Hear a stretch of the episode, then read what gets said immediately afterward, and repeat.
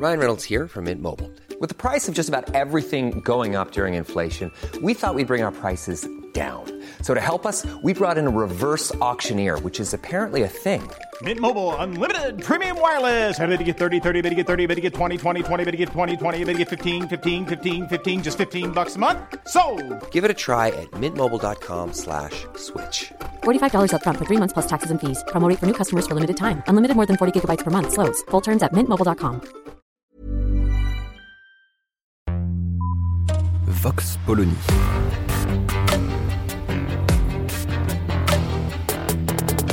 L'actualité vue par la directrice du magazine Marianne, Natacha Polony.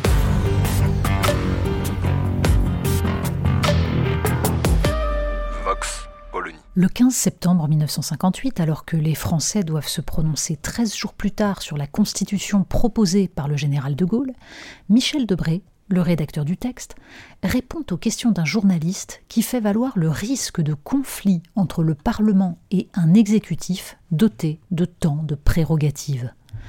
La réponse est magistrale. Le conflit est l'essence de la démocratie, commence-t-il. En dictature, il n'y a pas de conflit. Il explique ensuite que le rôle du président est justement de régler ces conflits par différents outils, le recours au Conseil constitutionnel, le référendum ou la dissolution.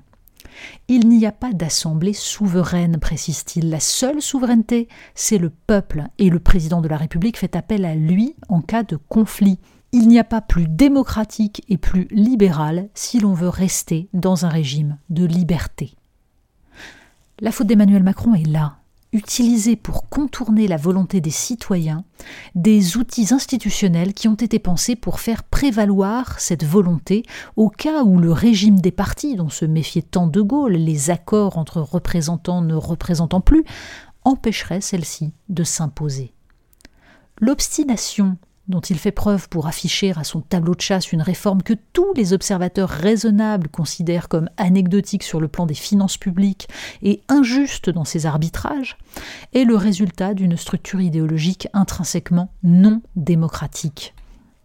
C'est la nature profonde du centrisme autoritaire qui s'exprime ici.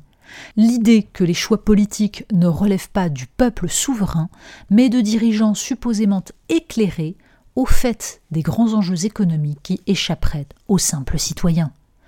L'illustration parfaite Des mois de discussion, des semaines de mouvement social, un psychodrame national, et quelques heures avant de recourir au 49.3 fatidique, Emmanuel Macron lance devant ses ministres Quand l'État, les risques financiers, économiques sont trop grands. Traduction Nous avons désormais 3 000 milliards de dettes, dont 600 milliards de quoi qu'il en coûte, et si les taux d'intérêt remontent, les intérêts de cette dette vont nous plomber. Il faudrait donc donner des gages au marché financier pour qu'il continue à nous financer à des taux acceptables. Extraordinaire aveu. Depuis le début de cette crise, ceux qui osent avancer qu'Emmanuel Macron s'enferme pour répondre aux exigences des marchés et de la Commission européenne qui réclament le retour rapide à l'équilibre budgétaire se font traiter de complotistes. Tout le sujet est pourtant là à ceci près que l'interprétation qu'en font les adeptes de cette réforme et plus globalement les chantres de la dérégulation et de la concurrence généralisée relève de cet aveuglement qui, depuis trois décennies, détruit l'économie française et qui consiste avant tout à s'imaginer qu'en donnant des gages d'austérité budgétaire à l'Allemagne, nous obtiendrons quelques concessions sur des dossiers essentiels. Un fiasco. Résumons donc. Oui, la France se paupérise lentement mais sûrement. Oui, sa dette est un problème, mais elle l'est parce que la politique du Trésor depuis longtemps est de privilégier les créanciers étrangers et la volatilité des marchés plutôt que d'emprunter à très long terme et de renationaliser la dette en faisant appel à l'épargne des Français. Quant à la paupérisation, elle est la conséquence d'une désindustrialisation qui ne s'explique pas seulement par un défaut de compétitivité, aujourd'hui largement compensé, mais par des choix stratégiques désastreux et une monnaie surévaluée par rapport à notre structure économique. Ajoutons la criminalisation du patriotisme économique et le refus purement idéologique d'utiliser les outils encore permis par l'Union européenne pour préserver nos producteurs. Et la réponse à tout cela devrait être de faire travailler davantage les éboueurs, les caissières, les aides-soignantes et les instituteurs pour grappiller quelques milliards quand notre déficit commercial, du fait de la concurrence déloyale infligée à nos PME et à nos agriculteurs, atteint 163 milliards en 2022. Soyons sérieux. L'essence du centrisme autoritaire, cette déclinaison du néolibéralisme en mode emprise technocratique et mise en concurrence généralisée, s'exprime dans l'utilisation des institutions et du débat public pour empêcher toute forme de contestation de ce système économique défaillant, conçu au profit de multinationales déterritorialisées. Puisque les citoyens ne peuvent plus, dans les champs politiques et médiatiques, faire émerger des propositions alternatives, immédiatement accusées de dérives fascistes ou populistes et assimilées à l'extrême droite, la démocratie est bloquée et la colère s'exprime ailleurs, sur les réseaux sociaux ou dans les rues. Il n'y a pas d'alternative est le slogan des fossoyeurs de la démocratie, car l'essence de la politique est justement de choisir et d'assumer les conséquences de ses choix. Et le rôle d'un homme d'État est de poser un diagnostic, de fixer un objectif et de proposer un chemin pour atteindre cet objectif. C'est à cette seule condition qu'il peut acquérir la légitimité nécessaire pour agir.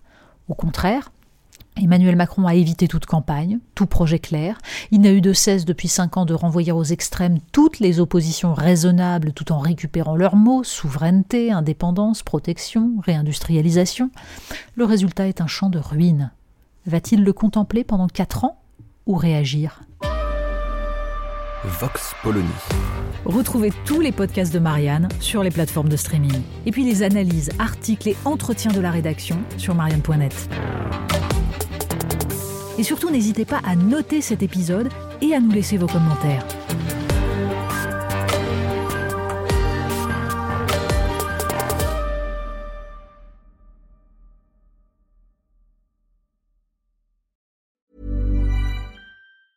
Acast.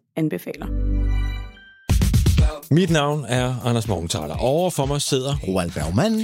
Vi har lavet en ny podcast, der hedder Dopaminklubben. Og Dopaminklubben er en klub, hvor ADHD er fucking sjovt, og hvor det griner. Det behøver ikke at være super alvorligt. Vi er skide trætte af alle de der podcasts, der forklarer mig nederen der. Vi gør grin med vores ADHD. Mulig ADHD. Ja, vi udreder mig, fordi nogen siger, at jeg har det. Jeg ved det ikke rigtigt, det finder vi ud af. Vi har i hvert fald lavet vedmål. Ind og lyt til Dopaminklubben. Hver uge udkommer vi. Der laver vi sjov og spas med at have den her vidunderlige dopaminmangel.